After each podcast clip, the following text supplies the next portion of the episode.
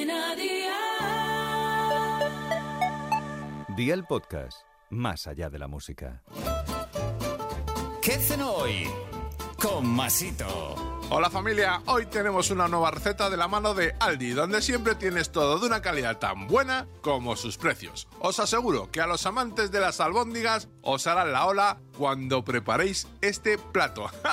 y que no falte pan porque la salsa es una locura. Así que va por la libreta y toma nota de los ingredientes que te doy la receta. 400 gramos de mezcla de carne picada de ternera y de cerdo, una cebolleta picada en cuadraditos muy pequeños, 40 gramos de pan rallado, un huevo batido, sal, pimienta blanca molida, 160 mililitros de leche, 300 mililitros de caldo de carne, 60 mililitros de nata de cocinar, 30 mililitros de salsa de soja, media cucharadita de maicena, mantequilla y aceite de oliva virgen extra. ¿Empezamos con la preparación? Pues venga, ¡al lío!